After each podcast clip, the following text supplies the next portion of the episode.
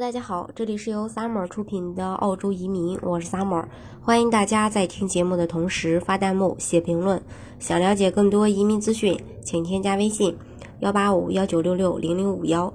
或关注微信公众号“老移民 Summer”，关注国内外最专业的移民交流平台，一起交流移民路上遇到的各种疑难问题，让移民无后顾之忧。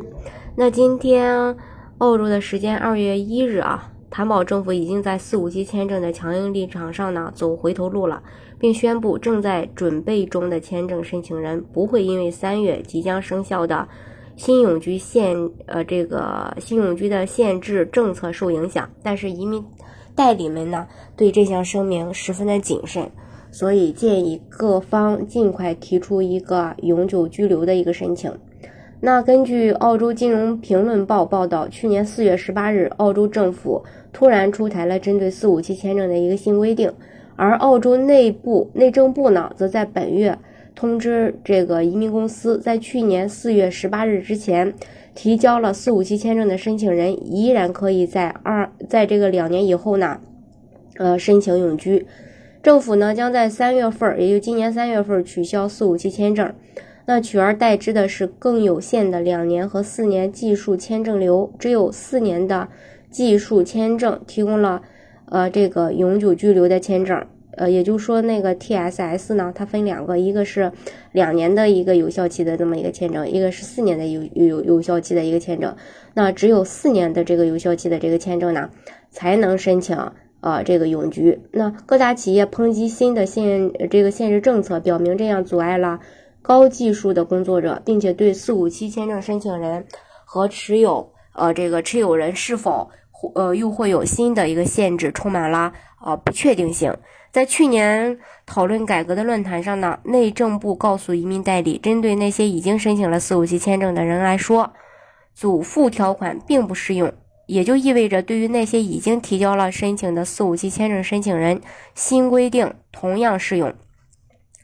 然而呢，这个部门最新的通知似乎又扭转了这一个说法。他说，那些持有四五七或过桥签证以及去年四月十八日呃前的这个申请人将不会受到新要求的一个限制。因此，三月份之后。申请永居的四五七持有人年龄限制依然是五十周岁，而不是新政的四十五周岁，并且呢，可以在两年后转为永居，而不是新政策要求的三年限制，